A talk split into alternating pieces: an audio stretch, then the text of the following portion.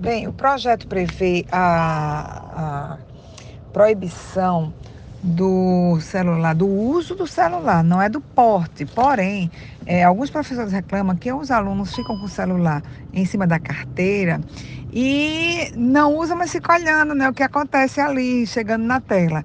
Então, assim, que o celular seja guardado dentro da bolsa e que é, pode ser usado quando o professor solicitar alguma tarefa educativa, porque pode acontecer do professor solicitar uma pesquisa no Google, ou o uso de tablets que a prefeitura já deu para os alunos, logicamente que vai, vai, ser, vai ser liberado, né, porque é para questões educativas.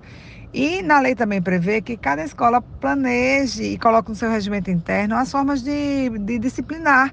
Isso aí, inclusive, punições para caso o aluno venha insistir nesse, nesse erro e nessa desobediência. O, o, uso do celular será proibido durante a aula, seja a aula dentro de sala de aula ou a aula campal externa, no pátio, em qualquer lugar, sendo aula e não estando liberado pelo professor, o uso é, será proibido.